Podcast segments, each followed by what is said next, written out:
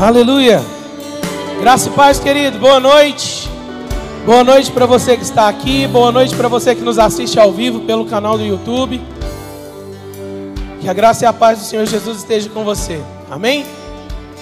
Antes de nós começarmos, eu quero orar com você. Gostaria que você curvasse sua cabeça aí no seu lugar. Pai, nós te damos graças por esse tempo. Somos gratos ao Senhor porque o Senhor Deus tem nos levado a um novo nível de entendimento da tua palavra. O Senhor tem reafirmado, Pai, as tuas promessas para nós a cada novo dia. O Senhor tem confirmado em nossos corações o que é o seu propósito para nós e tem nos dado, Pai, chaves poderosas para que possamos seguir adiante, para que possamos avançar, para que possamos crescer e para que cumpramos os nossos propósitos nessa terra. Espírito Santo de Deus, nós te convidamos. Nós dizemos que você tem total liberdade nesta noite, você tem total liberdade em nós fala aos nossos corações, trabalhe em nós aquilo que é necessário ser trabalhado. Fale conosco nessa noite através da tua palavra. Nós nos submetemos a ti, Deus. Nós submetemos o nosso intelecto, submetemos a nossa alma, submetemos o nosso espírito, Pai. Nós nos submetemos ao Senhor por completo e dizemos que o Senhor tem liberdade nesse lugar, em nome de Jesus. Amém. Pode tomar o seu lugar, tome o seu assento. Aleluia. Repita comigo: Deus é bom. Beleza, eu ouvi, agora eu quero que o inferno também escute. Grite comigo: Deus é bom. Deus é bom. Aleluia, em todo tempo. Amados, nessa noite, nós vamos falar sobre bem-aventurados no casamento. Amém? Eu quero que você vá dando um glória a Deus aí de vez em quando, vá reagindo. Se por acaso o caldo engrossar, é porque é necessário. Caldo grosso é que sustenta. Amém? E eu creio fielmente que o Espírito Santo de Deus vai falar com você nessa noite. Então, já de antemão eu quero te pedir, olha só, você que está aí junto com a sua amada, junto com seu amado, caso algo venha a calhar, não cutuca ele, continua olhando para frente, sorrindo fazendo cara de que vai tudo bem. Amém? Fale como aquela mulher disse: vai tudo bem. Repita comigo: vai tudo bem. Aleluia. Glória a Deus. Amados, sabe, o Senhor tem nos usado, a, a mim, a pastora Tina, nesse ministério, que é anunciar as boas novas do reino de Deus para casais, para famílias. Para quem não sabe, eu já devo ter contado isso aqui umas mil vezes, mas como me colocaram na escala e deram o microfone na minha mão, eu vou contar de novo. Quem já ouviu, vai ouvir outra vez. Quem não ouviu, vai ouvir pela primeira vez. E provavelmente vai ouvir uma segunda, uma terceira. Amém? Eu me casei com 19 anos de idade,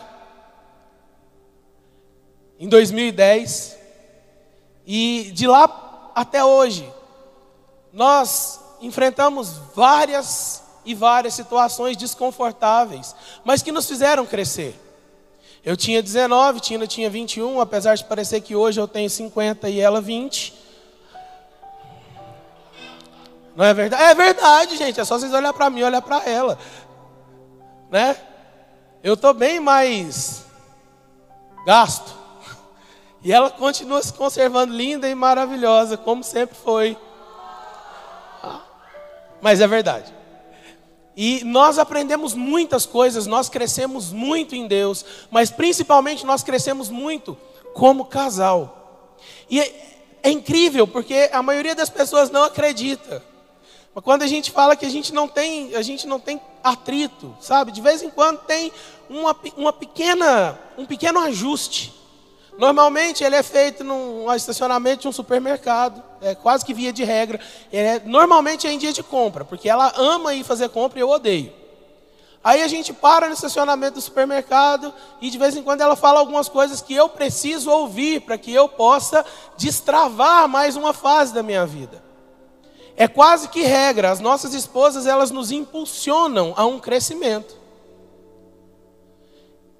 E talvez você não entenda isso agora. Então eu quero que você abra a sua Bíblia comigo no livro de Provérbios, no capítulo 18. Enquanto você faz isso, você vai dando um glória a Deus aí.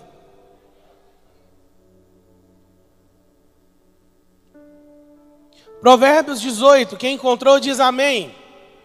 Quem não encontrou diz escola de fundação. As inscrições estão abertas, viu, amados?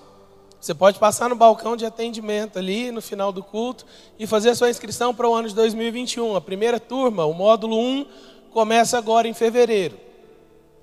Provérbios, capítulo 18, e o verso é o de número 22. E eu quero que você, homem, marido, varão, valoroso, entenda isso de uma vez por todas. Quem encontra uma esposa, encontra algo excelente, recebeu uma bênção do Senhor. Agora eu quero que os homens, num só coro, gritem comigo: Amém. Amém. Você que é casado entendeu isso? Glória a Deus. Você vai entender até o final da ministração porque que eu estou frisando isso para você, amado. Normalmente as nossas esposas elas nos impulsionam a um crescimento, elas nos, elas nos levam a um novo nível de vida. Quem aqui casou e teve a sua vida transformada após algum tempinho de casado? Você melhorou bastante. Levanta a sua mão. Só um pouco. Então acho que o resto não é casado ainda. Quando você casar, você acaba de melhorar. E às vezes nós nos sentimos incomodados com isso. Parece que a esposa quer mandar na vida da gente, parece que ela quer dar ordens, parece que ela quer ditar regras. E eu quero dar para você nessa noite algumas chaves para que você tenha um casamento próspero, abençoado, bem-sucedido, para que você seja bem-sucedido na sua casa, para que você seja bem-sucedido nas suas finanças, para que você seja bem-sucedido em tudo que você fizer. Você, quando se casou, deixou de ser um sozinho e passou a ser um com a sua esposa. É uma mágica que só acontece para os casais. Você deixou de ser indivíduo sozinho e passou a ser indivíduo com a sua esposa. Vocês têm a individualidade do casal. Vocês eram dois que se tornaram um. Então os seus sonhos se tornaram sonhos da sua esposa. Os sonhos da sua esposa se tornaram sonhos os seus sonhos, ao passo que os seus problemas também são dela e os dela também são seus. Amém? Vai reagindo, parece que o negócio já está engrossando, o povo está fechando na cara. Entenda de uma vez por todas que quando ela tem um problema, aquele problema se tornou seu. E quando você tem um problema, aquele problema que é seu se tornou dela. Mas no momento da alegria, querido, a sua alegria, ela tem motivo dobrado. Porque você não é mais sozinho, você tem com quem celebrar as suas alegrias, as suas conquistas. E no tempo do choro você tem quem te acolha. Não, isso não é só para você, marido, é também para você, esposa. Mas é necessário que vocês andem sintonizados num só canal, vivam a vida comum do lar. É necessário que vocês sejam um em tudo. E um em tudo quer dizer que você também se tornou um com a sua esposa e você se tornou um com o seu marido nas suas finanças. Quem aqui já ouviu falar que o que é meu é meu e o que é dele é nosso? Isso não funciona. Às vezes a gente até brinca com isso, mas isso não funciona. O que é seu é dela, o que é dela é seu, vocês são um. Vocês se tornaram um, e essa foi uma decisão, foi uma escolha que cada um de vocês, em comum acordo, tomaram. Ou alguém aqui casou porque foi obrigado a casar, porque não tinha nenhuma outra alternativa. Você tinha o poder da escolha e escolheu: eu vou casar. E aí você decidiu casar. E a sua vida já não é mais somente sua. As suas decisões devem passar pelo conselho da sua esposa. E esposa, as suas decisões devem passar pelo conselho do seu esposo. Vocês agora decidem todas as coisas juntos, vocês vivem juntos, vocês caminham juntos. Amém? Amém? Você tem os seus valores. A sua esposa traz com ela, da criação dela, os valores dela. E aí existe um choque cultural nessa hora. Porque para você é algo que é primordial para ela, não tem validade alguma, não tem, sabe, não tem peso, é insignificante. Mas para ela algo que é assim de um valor inestimável para você é insignificante. E aí você, vocês, como casais, precisam entender que é necessário que se faça um ajuste fino a respeito dessas coisas, porque para você, aquilo que é insignificante, para ela tem grande valor, se você desprezar, vai causar uma ferida nela e para o seu esposo da mesma forma. Se você ignora para aquilo que para ele tem um valor inestimável, você causa nele uma ferida. E é aí que as coisas começam a desandar. Sabe por quê? Porque vocês não são mais dois, vocês são um. Amém? Eu quero que vocês, nessa noite, independente de serem casados, solteiros, estarem noivos, comecem a refletir nisso. Sabe por quê? Aquilo que a gente não identifica, a gente não modifica. Então, se você não identifica que você tem uma falha, você não vai modificar. Você não vai transformar essa área da sua vida. E é necessário, e esse é o pilar central daquilo que eu quero passar para vocês nessa noite, daquilo que Deus colocou no meu coração para compartilhar com vocês. Comuniquem pelo amor de Deus. Comunicação no casamento é tudo. Você não vai conseguir mudar uma área, transformar algo da sua vida, se você não se comunicar com seu cônjuge. Conversem, Falem dos seus anseios, das suas dores, das suas alegrias, daquilo que para você é primordial, daquilo que para você não tem importância alguma. Comuniquem. Há algum tempo atrás, eu fiz, tomei uma decisão e fiz, no dia eu considerei uma besteira, mas que me fez crescer e muito. Eu sentei com a minha esposa e perguntei para ela assim: ó, o que, que você acha que eu preciso mudar? Você sabe que quem pergunta quer a resposta, né? Ela me perguntou assim: Você tem certeza? E eu falei que sim. Eu pensei que ia ser umas duas ou três coisinhas. Sabe quando você pega uma lista e faz assim, ó? Então, foi o que aconteceu. Ela me mostrou diversos pontos. Diversos pontos que era necessário que eu amadurecesse. Quando você não tem conhecimento de algo, aquilo para você se torna comum, é, é, é, ou ele é insignificante ou ele não tem importância alguma. E de verdade, a gente sempre sabe o que a gente precisa mudar, o que a gente precisa alterar, o que a gente precisa transformar, o que precisa ser mexido. Porque nós temos o Espírito Santo habitando em nós e isso está lá dentro de nós.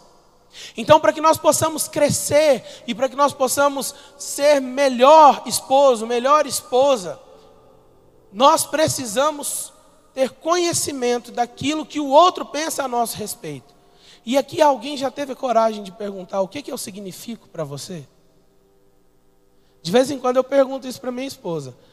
Assim, se alguém ouvir eu fazendo essa pergunta, pode até pensar que eu quero massagem no ego, elogio, mas não é. Porque a partir do momento que a gente pergunta, a gente quer uma resposta. E se a pessoa com quem a gente vive, ela realmente é uma pessoa íntegra, verdadeira e tem caráter, ela vai falar a verdade. E se você passou a ter menos significado na vida dessa pessoa, eu quero te contar que a culpa é sua. Foram as suas ações, foram o, o, os seus gestos, foram as suas omissões que levaram vocês até o ponto onde vocês estão. Se você tem menos significado hoje do que você teve no passado, se você tem menos importância hoje do que você teve no passado, a culpa é sua. E aí, eu quero te fazer algumas perguntas nessa noite. Quais são os seus valores? Você já listou? Já parou para escrever?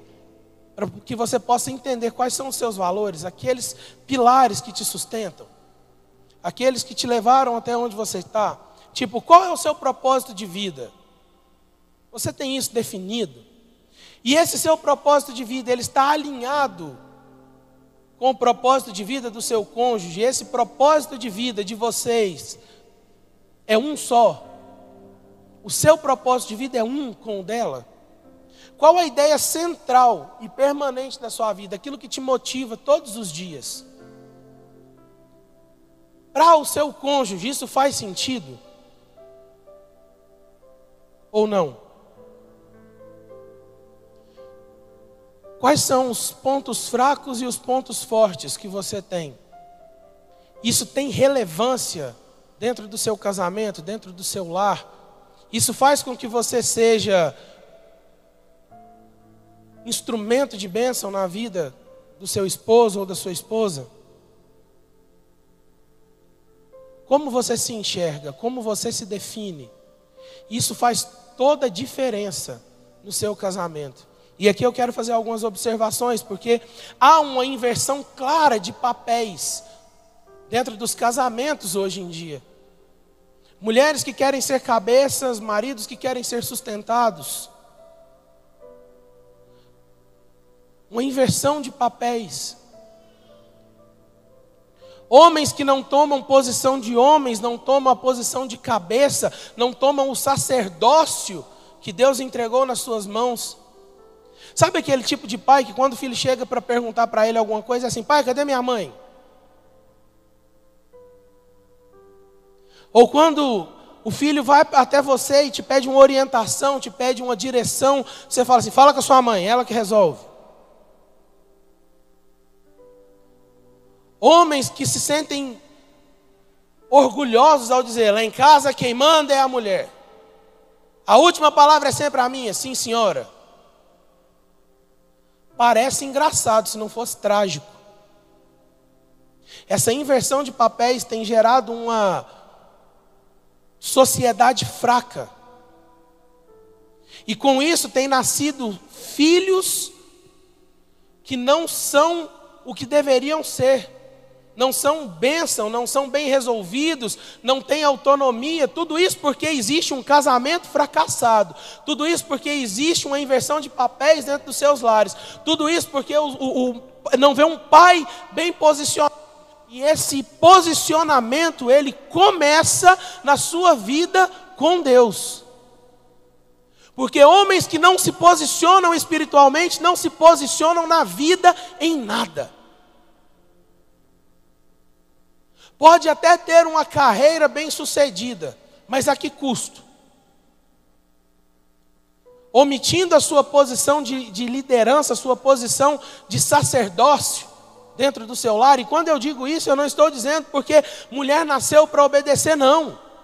Não tem nada a ver com isso. Tem a ver com uma posição em que Deus te colocou. Ele te colocou por cabeça. Ele fez você um homem forte, um homem viril, alguém que toma as decisões, alguém que gera provisão, alguém que gera segurança, alguém que gera estabilidade emocional, gera estabilidade financeira, gera estabilidade espiritual dentro do seu lar.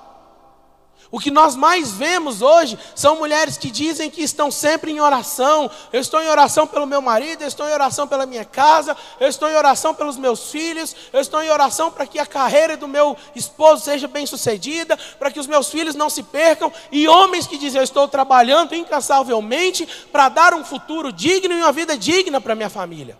Mas se esquece que toda dignidade começa no joelho. Se esquece que tudo começa aos pés do Senhor. Tira o valor daquilo que Deus entregou nas suas mãos e começa a colocar preço. Começa a precificar os filhos, começa a precificar a família, começa a precificar as conquistas. E não entende por que é que o casamento vai de mal a pior.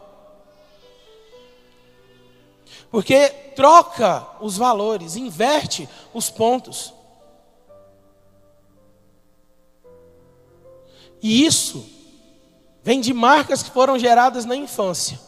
Eu quero te perguntar: você consegue listar três, só três, três pontos positivos da sua infância, três coisas da sua infância que te marcaram até a, a tal ponto que você coloca em prática e você vive isso até hoje? Filhos de pais ausentes não dão valor na família. Eles sonham em constituir uma família porque eles sentem que tem algo faltando. E quando constituem essa família, começam a replicar os padrões de que viveram outrora. A esposa é o segundo plano, os filhos é são o segundo plano. Mulheres que viram pais omissos, ausentes, sonham em ter uma família diferente da que tiveram, mas replicam o padrão. Os filhos são um, um, um peso, um atrapalho. O marido, até certo ponto, é uma bênção, dali para frente se torna um peso, um peso morto para ser carregado, alguém que só quer ganhar tudo nas mãos. É necessário que nós voltemos os nossos olhos para dentro de nós mesmos e comecemos a analisar aquilo que nós temos colocado em prática dentro dos nossos casamentos, se realmente é isso que nós queremos viver, sabe por quê? Porque se não fizermos isso, os casamentos vão fracassar, a família vai fracassar, nós vamos inverter os valores. E chega um determinado ponto que o que começa a acontecer é assim: vai cada um para um canto. E a pior coisa que existe é a pessoa viver sozinha a dois. Casa para não viver uma vida solitária. Depois vive uma vida solitária a dois. É um num canto e o outro no outro, vivendo todo mundo no fantástico mundo de Instagram vendo famílias que viajam, vendo famílias felizes, fotos de famílias felizes, sabe? Olha para aquilo ali e projeta uma viagem dos sonhos, a férias dos sonhos, a casa dos sonhos, e nada sai do plano dos sonhos, porque não existe comunicação, que é o principal. Porque é na comunicação que se estabelece concordância. E a partir do momento que se estabelece concordância, se estabelece uma aliança. O casamento não é um acordo, não é um contrato. O casamento é uma aliança. E alianças são indissolúveis, insolúveis, indivisíveis. Alianças não se desfazem, contratos sim. Então, se você já, pensa, já casou pensando, se não der certo eu separo, você não fez uma aliança, você fez um contrato, um acordo. E provavelmente você já está fadado ao fracasso. Porque você empenhou a sua palavra que se não der certo eu separo. A chave para que o seu casamento seja bem sucedido é concordância entre vocês. Aquilo que é importante para ela é importante para você, aquilo que é importante para ele é importante para você. E aprendam algo, coloquem coisas importantes no lugar das coisas importantes. E as coisas que são prioridade no lugar das coisas que têm prioridade. A sua carreira é importante, mas a sua família é prioridade. Os seus sonhos são importantes, mas a sua vida com Deus ela é prioridade. E na ordem de prioridades, a sua família nunca vai ser maior do que Deus, nunca vai ser maior do que a sua vida com Ele, porque é Ele quem te sustenta. E se você chegou até aqui foi porque Ele te colocou no colo e te carregou nos braços. É porque você sempre teve o direcionamento de Deus, ainda que você não tivesse dado ouvidos.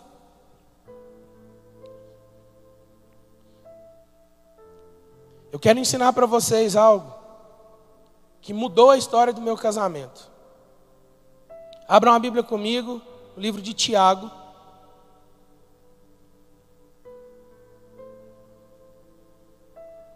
No capítulo 1. Dá um glória a Deus aí. E no final da ministração vocês continuem me amando. Três améns. Já é um começo. Tiago 1, Tiago 1, verso 19. Todos encontraram? Meus amados irmãos, tenham isso em mente. Sejam prontos para ouvir e tardios para falar. Tardios para irar-se. Isso mudou a história das nossas vidas. Pensa num homem que falava muito, muito mesmo, e ficava irritado por causa de qualquer coisa. Um dia, isso desceu para o meu coração. Sejam prontos para ouvir, sejam tardios para falar, sejam tardios para irar-se. Sabe por quê? É tão interessante que Deus nos deu dois ouvidos e uma boca. E na boca, ele colocou duas barreiras. Uma são seus dentes, e a segunda são seus lábios. Mas nos seus ouvidos, ele não colocou cerca nenhuma. Não tem nada que te impede de ouvir, mas tem algo que segura a sua fala. E normalmente nós desprezamos essa informação ou deixamos passar batido. Provérbios, volta comigo lá. Provérbios 18. Você encontrou aí? Verso 21 diz: A língua tem poder sobre a vida e sobre a morte. Os que gostam de usá-la comerão do seu fruto. A sua língua deu o poder para que você se comunicasse com o seu cônjuge e chegassem ao entendimento de que vocês queriam passar o resto das suas vidas juntos, um ao lado do outro, envelhecessem juntos, construíssem uma vida juntos. Poder de vida. Mas é exatamente a partir do ponto que você começa a usar a sua língua para a morte que você começa a matar o sucesso do seu casamento o sucesso da sua união, o sucesso da sua vida a dois e, consequentemente, o sucesso da sua família. Porque a língua tem poder de vida e poder de morte. E todos os que gostam de usá-la comerão do seu fruto. Sabe aquela história? Fulano não tem jeito. Então o fulano não tem jeito. Meu casamento está uma droga, meu casamento vai de mal a pior. Aquele homem isso, aquele homem aquilo, aquela mulher parece uma goteira, ela fala sem parar, ela me irrita o tempo todo, ela é gastadeira, ela não tem freio. É exatamente isso que você vai colher. Porque é isso que você declara. Você precisa entender que a sua boca vai determinar o curso da sua vida. Aquilo que você declara é o que você vai viver. Então, ao invés de começar a declarar coisas ruins, unam-se como uma só carne, como vocês são. E comecem a declarar, a projetar o seu futuro com a sua boca. O que, que você quer dizer com isso, pastor? Comecem a orar juntos. Comecem a declarar aquilo que vocês querem juntos comecem a desenhar, comecem a determinar o futuro de vocês juntos, por meio daquilo que vocês declaram sobre as vidas uns dos outros. Você conhece o seu cônjuge? Você conhece os valores de vida que impulsionam ele?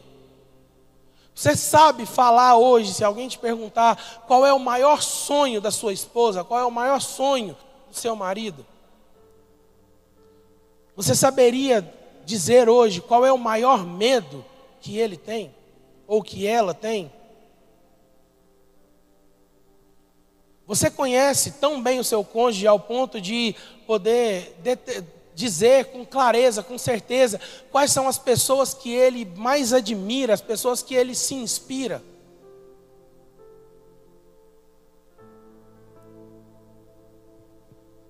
Porque se você não consegue fazer isso, então vocês não estão se comunicando.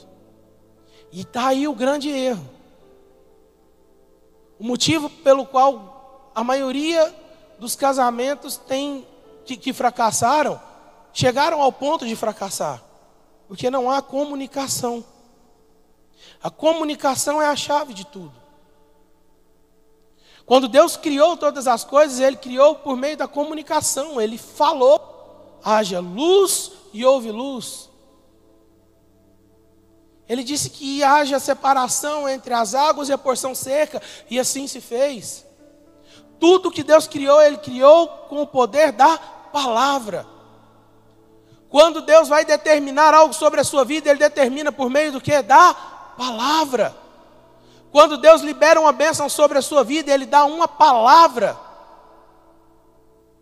Quando você tem que decidir algo, quando você tem que dar a, a sua, a sua sentença sobre alguma coisa, é por meio do que? Da sua palavra. Quando você deseja algo, você tem que falar, você tem que pedir, então você declara, você comunica. Por que, que dentro do casamento a coisa vai ser diferente? É por telepatia? Ou a sua esposa ou seu marido tem o poder de adivinhação? Tem que comunicar, tem que falar. Sem comunicação você está fadado ao fracasso. Conversem, falem. E vocês estarem juntos foi por causa de uma palavra que Deus liberou. Não é bom que o homem esteja só. Homem não era o homem Adão macho naquele momento. O homem era raça humana. Não é bom que a raça humana esteja só. Ele estava no meio do jardim com todo tipo de animais. E o homem era só. A raça humana era só. E não é bom que o homem viva só. Eu vou fazer para ele uma companheira, uma companhia. E companhia é do latim cumpunis. Cum significa pão. Punis, ó, cum significa companhia. Punis, pão. É sentar à mesa, é estar à mesa, comer pão juntos. Companhia, cumpunis. Você tem dado o devido valor para aquela pessoa que partilha do pão com você?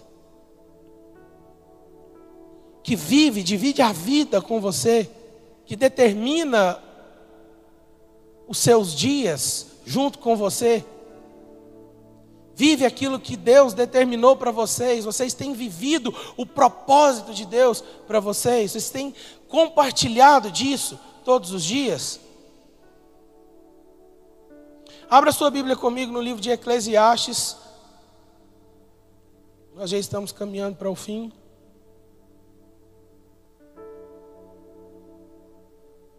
Diz que quando o pastor fala isso, falta mais duas horas, né? Mas é, hoje é mentira, nós estamos caminhando para o fim mesmo.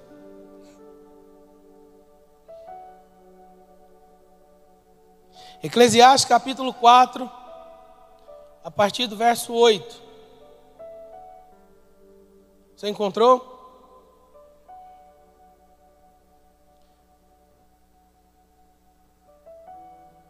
Eclesiastes 4:8. Há um que é só e não tem ninguém, nem tampouco filho, nem irmãos, e contudo não cessa do seu trabalho, e também seus olhos não se satisfazem com riqueza, nem diz, privando a minha alma do bem. Também isso é vaidade e enfadonha ocupação. Melhor é serem dois do que um, porque tem melhor paga do seu trabalho. Porque se um cair, o outro levanta o seu companheiro. Mas ai só, pois caindo não haverá outro que o levante.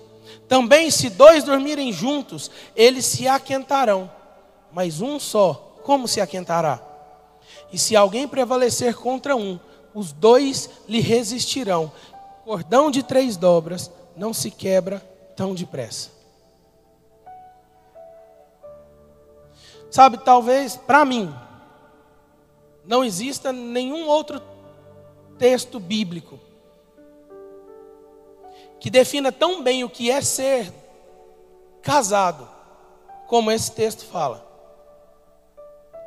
Aqui resume todo o propósito para a sua vida. Aqui se resume todo o sucesso, a orientação do sucesso do seu casamento para a sua união está aqui. É melhor serem dois do que um, porque tem melhor paga do seu trabalho. Sabe quando a gente é determinado a alcançar algo, e aí você conquista aquilo, você tem o prazer de partilhar da alegria daquela conquista com alguém? E alguém que sonhou isso com você, que gerou isso com você, que sonhou todos os dias com você, que te incentivou a conquistar, que te deu ânimo, que te deu força no momento da sua angústia, ele está, essa pessoa estava lá. Ela estava do seu lado, ela dobrou o joelho junto com você, ela orou com você, ela orou por você. E então, no momento da conquista, ela está ali para dividir isso com você. E quando os inimigos se opõem contra você, quando o diabo se levanta contra a sua vida, aquela pessoa ela está lá do seu lado e ela é aquela que te ajuda, que te impulsiona, que pega junto com você e diz: Você não está só, vamos orar juntos, vamos vencer juntos. Mas isso só ocorre porque existe comunicação. Você comunica um sonho, essa pessoa gera o sonho junto com você. Você comunica um propósito, essa pessoa vive um propósito junto com você. Quer ter sucesso na sua vida matrimonial? Comuniquem, conversem, se acertem. Não deixe jamais que o sol venha se pôr sobre a sua ira. Não deixe jamais que algo que tenha incomodado passe para o dia seguinte. Comunique isso, fale disso. Explique claramente o porquê que isso te incomoda. E aprenda sobre todas as coisas a ser grato. Tenha gratidão sempre por todo pequeno gesto, por cada lembrança, por cada gesto de afeto, por cada cuidado. Seja grato se você chegou e a sua casa está limpa, seja grato se a sua se a sua roupa está lavada, passada, seja grata se não faltou nada na sua casa, se não faltou para você direcionamento, se não faltou provisão, se não faltou nenhum tipo de, de proteção, seja grata pelos momentos em que o seu esposo cuidou de você, seja grato pelos vários momentos que a sua esposa cuidou de você, porque normalmente, habitualmente, o perfil da pessoa que zela, que cuida, que pensa nos pequenos detalhes é o da sua esposa. Você é quem você é hoje por causa dela. Seja grato. Identifique isso. Esposa, você é o reflexo do seu marido. Marido, se falta amor, se falta compreensão, se falta paciência, é isso que você tem dado para sua esposa e ela tem replicado aquilo que ela recebe de você. E se você sente isso, esposa, comunique isso para o seu marido. Olha, te falta paciência, te falta compreensão, te falta zelo, te falta amor. Você replica exatamente o que o seu marido te dá. Você recebe da sua esposa exatamente na medida que você dá para ela. Mas eu não deixo faltar nada, as contas estão pagas, tem carro novo, tem casa boa. Então a sua esposa não dá valor. Ela aprende a, dar, a precificar, ela aprende a dar preço para as coisas, porque é isso que você comunica. Essa é a sua linguagem. Tudo tem um preço e nada tem valor. Então aprenda a ser grato e a dar valor aos pequenos momentos. Dê valor ao momento em que vocês têm para conversar, dê valor aos momentos que vocês têm para assistir um filme juntos, dê valor ao momento que você tem para fazer um passeio, para fazer uma viagem, dê valor porque tem comida pronta no horário certo, dê valor porque a casa está limpa, dê valor porque a roupa está lavada, passada, cheirosa, dê valor porque vocês têm filhos que são bem cuidados, porque vocês têm filhos. Dê valor porque vocês têm filhos. Filhos são herança do Senhor, um presente de Deus. É a coroa do seu casamento, a joia mais preciosa que o Senhor entregou para vocês. se esforcem para ter um casamento, uma união bem-sucedida, se esforcem para realmente serem um, porque os casamentos dos seus filhos serão exatamente como o seu casamento é hoje. Se o seu não vai bem, muito provavelmente o dele não vai ser no, no início também. Sabe por quê? Porque ele não vai ter o entendimento do que é ter um bom casamento. Ele vai replicar aquilo que ele vê vocês vivendo. Se esforcem para serem melhores todos os dias, para serem exemplo, e não só para os seus filhos, mas se esforcem para ser exemplo para a sociedade. Para que o, o, as pessoas lá fora, para que o mundo lá fora olhem para vocês e enxerguem, são bem-aventurados no casamento, são bem-aventurados em tudo que fazem, para que olhem para vocês e tenham como um exemplo, para que digam: posso ser igual, posso fazer igual. Porque são bem-sucedidos, existe graça sobre a vida desse povo. São realmente um povo que vive as promessas de Deus em seus casamentos.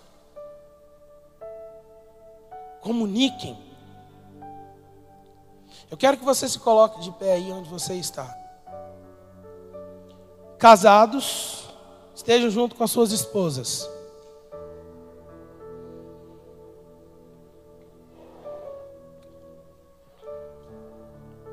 Todos aqueles que são casados estejam junto com as suas esposas.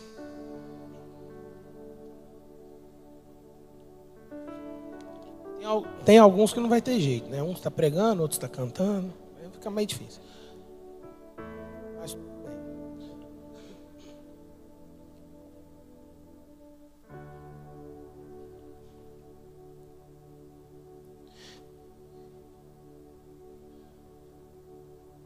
Quero te fazer uma pergunta. Se você descobrisse agora, nesse exato momento, que você só tem mais um dia de vida, qual seria o seu maior arrependimento?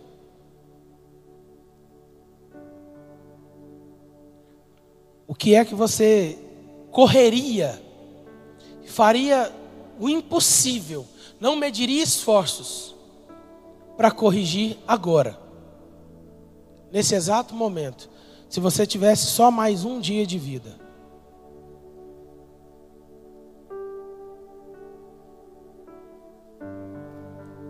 Sabe, essa é a pessoa que você escolheu para ser a sua companhia.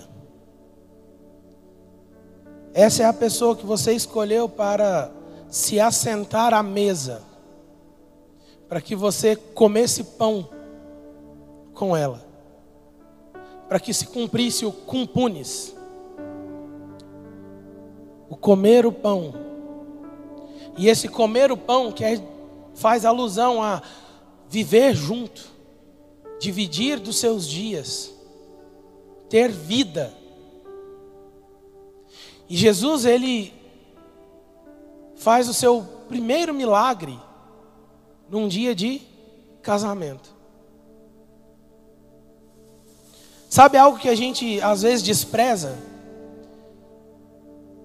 Existe, existem chaves ali poderosíssimas naquele texto, naquela, sabe, na, no decorrer daquela história.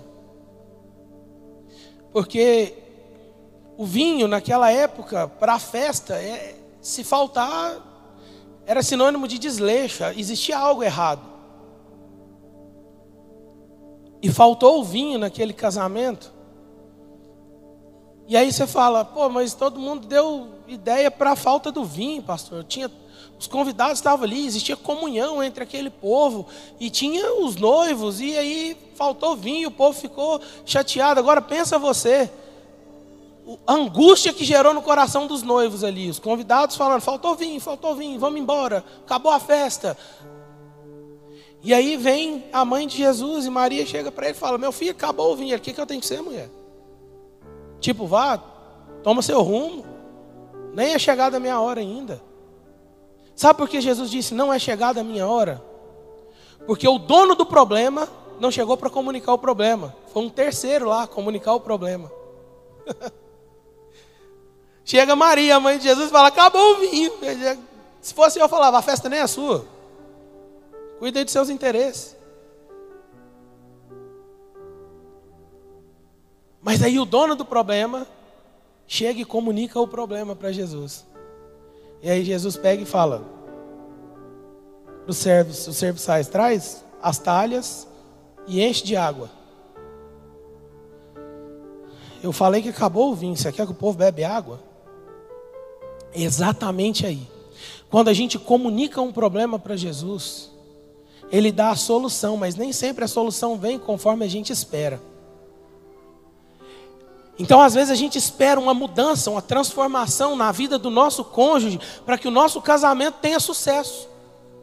Às vezes a gente espera que o outro transforme a mentalidade, a gente espera que o outro aprenda a se comunicar, a gente espera que o outro aprenda a dar valor a nós e aos nossos esforços para que ele viva bem. Às vezes a gente espera que o outro, o outro, o outro, e a gente esquece que nós somos um com ele e que nós podemos começar toda a transformação e podemos transformar o nosso casamento da água para o vinho. A gente esquece que a transformação pode vir de nós. E aí nós temos um problema e a gente apresenta para qualquer um, mas não apresenta para aquele que soluciona o problema. Meu casamento não vai bem.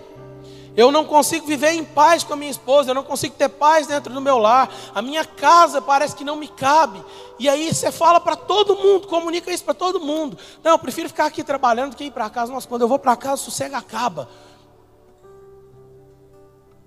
Aí você fala isso para qualquer um, mas não fala para Jesus. Fala, Jesus, o negócio é o seguinte: eu chego em casa, eu não tenho paz, eu não tenho sossego, meu casamento não vai bem. Sabe, eu não consigo compreender minha esposa. Eu falo A, ela entende B. Ela fala C, eu entendo D. A comunicação está uma droga aqui, a gente não vai bem. Resolve o meu problema comigo. Me instrui, me ensina. Eu quero mudar. Ei, deixa eu te explicar uma coisa. Você pode ser a mudança. Você pode ser a transformação. Você pode ser o primeiro. Quem disse que o outro precisa mudar? Certa vez eu ouvi uma história de uma mulher que já não suportava mais o marido. E ela queria de todo jeito, a qualquer custo, que o marido, sabe, fizesse a passagem. Fosse para a glória. Para que ela se visse livre do problema que para ela era viver com ele. E ela ouviu falar de um médico, um tal doutor Morte. E ela foi se consultar com ele. E ela chegou lá e falou: doutor, é assim, não é para mim não. Eu estou com um pequeno problema. Eu tenho um marido que eu, eu não suporto mais viver com ele. E eu queria assim que o senhor receitasse aquele remedinho que não deixa rastro, que a gente dá para ele e ele vai morar com Jesus.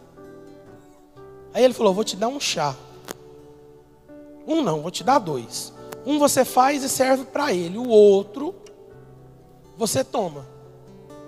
Tem quanto tempo vocês estão juntos? Faz 30 anos. Vai fazer 31. Então a senhora pode esperar mais seis meses, né? Posso, sem pressa. Mas ele vai? Vai. E aí, todos os dias, durante seis meses, ela cumpriu rigorosamente a receita. Faz o chá para o marido, faz o chá para ela. Senta com o marido, toma um chá e bate um papinho. Conversa, comunica. Com três meses, ela tinha se apaixonado de novo pelo marido e o marido por ela. Estava tudo tão bem. A vida estava tão bela, tão bonita, eles partilhavam daquele momento, eles não aguentavam esperar o dia passar para chegar aquele momento. E ela volta lá no consultório desesperado e fala: Doutor, agora eu estou com um problemão. Aí ele pergunta: Mas qual que é o problema? Não está fazendo efeito? Ela: Não, o negócio deve estar. Tá. Mas é porque eu descobri que eu não quero mais que ele morre. Eu quero viver com ele, eu quero dividir minha vida com ele. A gente passou por tanta coisa junto, tantas dificuldades, foram tantas conquistas. A gente passou momentos ruins, momentos de muita dor, momentos de muita alegria. Hoje nós estamos bem. E eu quero que o Senhor me dê um remédio para que isso não aconteça. Eu não quero que ele morra. Eu quero que o Senhor me dê, me receita um remédio agora, e eu quero levar e dar, pode ser em comprimido, papo, de uma vez só. Eu quero meu marido vivo. E o médico fala para ela: calma.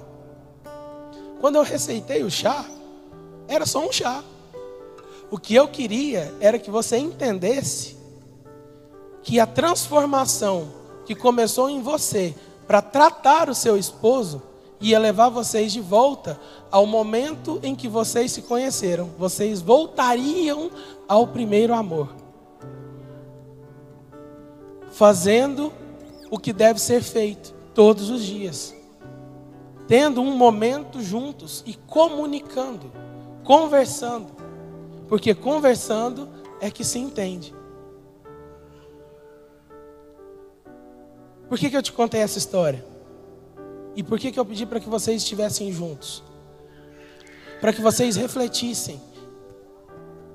Se você tivesse só mais hoje de vida, o que é que você deveria consertar, o que é que você deveria pedir perdão, o que é que você deveria liberar como perdão, o que você diria para essa pessoa no caso de você não ter mais, não ter um pedido de perdão a fazer, não ter que liberar um perdão, como é que você gostaria de viver esse último dia? Porque é necessário que a gente entenda que cada dia pode ser sim o último dia. Ninguém sabe quando é que a sua senha vai cantar e você vai subir para morar com Jesus. E como eu sempre digo, viúva é quem morre. O outro continua a vida. Então aproveitem a vida. Sabe, se é para consertar algo nessa noite, conserte algo nessa noite. Hoje é noite de ceia. E Noite de ceia remete a uma noite de comunhão. Sabe, comunhão entre nós e comunhão com Deus. E se existe algo que resolve todos os problemas, que vira qualquer chave na nossa vida conjugal, é colocar Deus em primeiro lugar. Porque às vezes a gente coloca Deus em primeiro lugar para as finanças, coloca Deus em primeiro lugar para solucionar os problemas, coloca Deus em primeiro lugar na saúde, coloca Deus em primeiro lugar na nossa vida profissional, mas esquece que o nosso casamento também tem que ter Deus em primeiro lugar. E como eu sempre digo para vocês, Jesus não entra num lugar, não entra na vida de alguém, não entra em nenhum casamento, se for para fazer mudança, ele faz transformação. Então deixa Jesus entrar na sua vida, deixa Jesus entrar no teu casamento e fazer uma transformação completa e total. Deixe que ele entre e ocupe o lugar de honra que é devido a ele. Deixe que ele seja o centro de tudo, deixe que ele seja o cabeça no seu casamento também. Aproveite os momentos e aproveite esse momento agora, para que vocês possam colocar a vida em ordem. Mas eu, isso precisa de muito tempo, pastor. Cara, depende. Você pode fazer isso em um minuto, em dois minutos, em três minutos. Não sei. Vai depender de você. Mas se existe algo para que você se retrate com a sua esposa ou com seu esposo, faça isso agora. Comece a zerar as contas, sabe? Zere os débitos e comece com um crédito. Quero que você ore nesse momento e daqui a pouco nós vamos passar para a ceia. Então tenha esse momento de comunhão aí entre vocês. Abençoe a sua esposa, abençoe o seu esposo, profetize sobre a vida dela, profetize sobre a vida dele, declare as bênçãos do Senhor sobre a vida dele, sobre a vida dela. Se a sua família está aqui, se os seus filhos estão aqui, faça com que eles participem desse momento, para que eles entendam que Jesus é o centro, Ele é a pessoa mais importante e que tudo está ancorado nele, a segurança de vocês está nele.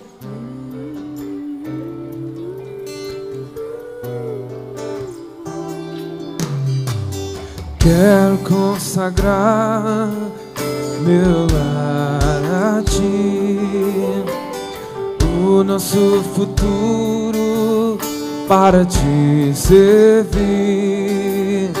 com toda minha força e entendimento. Quero dedicar meu lar a ti.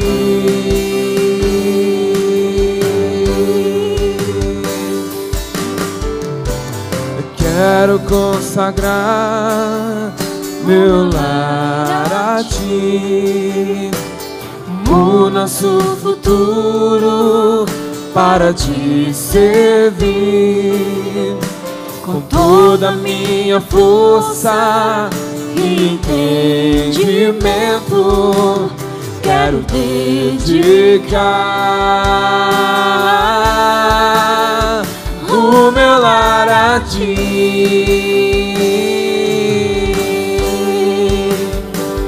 Eu e minha casa serviremos a Deus. Eu e minha casa serviremos a Deus. Eu e minha casa serviremos a Deus com alegria.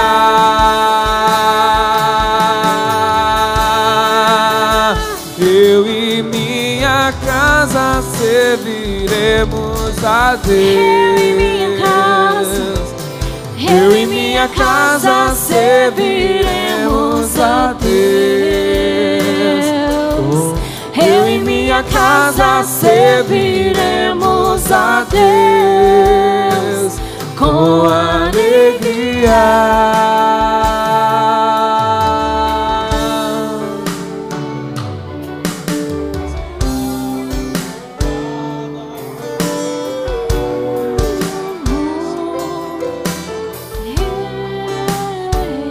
Está o pessoal que vai servir a ceia? Vocês podem vir já.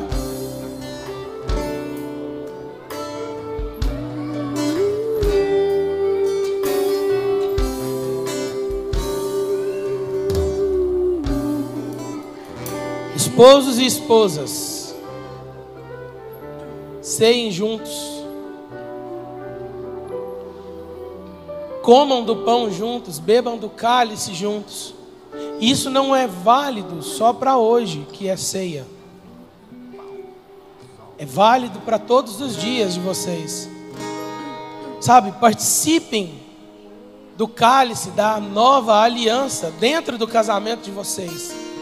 Façam com que graça e misericórdia os acompanhem todos os dias das suas vidas. Como? Vivendo os propósitos de Deus para a vida de vocês, sendo um de fato, sempre tendo em mente que vocês são dependentes de Cristo, mas são dependentes um do outro, não são independentes, não têm vida independente. Tudo que te pertence, pertence à tua esposa, marido. Tudo que pertence a você, esposa, pertence ao seu esposo. Vocês pertencem um ao outro, vocês estão um para o outro, assim como Cristo está para vocês. Esposas, honrem os seus maridos, respeitem os seus maridos, dê a ele a honra que é devida. Maridos, aprendam a amar as vossas esposas como Cristo amou a igreja, e assim por ela se entregou à morte e morte de cruz. Esteja sempre preparado para que, se necessário for, você até entregue a sua vida em favor da vida dela, porque é assim que a Bíblia te ensina a amar a sua esposa com um amor sacrificial, com um amor que não se mede, que não dá para se explicar. Tome o seu lugar de sacerdote. Tome o seu lugar como marido. Honre a sua esposa. Esposa, honre seu esposo. Participe. Participe com ele.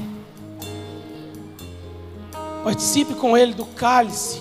Participe com ele do pão todos os dias.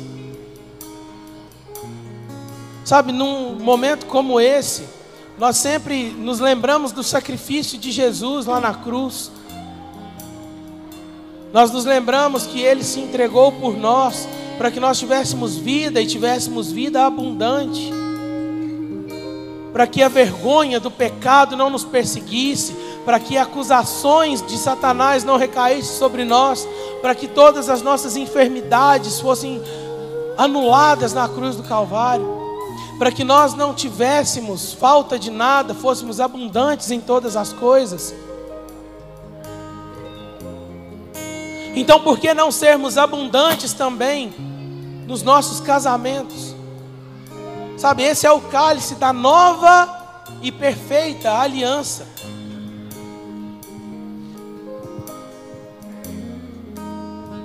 Por que você, nessa noite, não aproveita para renovar não apenas a sua aliança com Cristo, mas para renovar também a sua aliança com aquela pessoa que você tanto ama e que partilha da vida do, de todos os dias com você? Faça desse momento um momento para que você possa renovar não apenas o seu a sua fé, não apenas a sua aliança com Cristo, mas também a sua aliança com o seu cônjuge. Livro de Lucas, verso 20, no capítulo 22, versos 19 e 20 diz: Tomando o pão, deu graças, o partiu e deu aos discípulos, dizendo: Esse é o meu corpo que é dado em favor de vocês. Façam isso em memória de mim. Da mesma forma, depois da ceia, tomou o cálice, dizendo: Esse é o cálice e é a nova aliança no meu sangue, derramado em favor de vocês. Esse é o cálice da nova aliança derramado em favor de vocês, em favor do seu casamento, em favor da sua vida, em favor da sua casa, em favor da sua família. Esse é o cálice da nova aliança que redime vocês do pecado, da vergonha. É o cálice da nova aliança que traz um quebrantamento para os corações, que transforma mentes, que transforma corações, que traz salvação e que traz vida.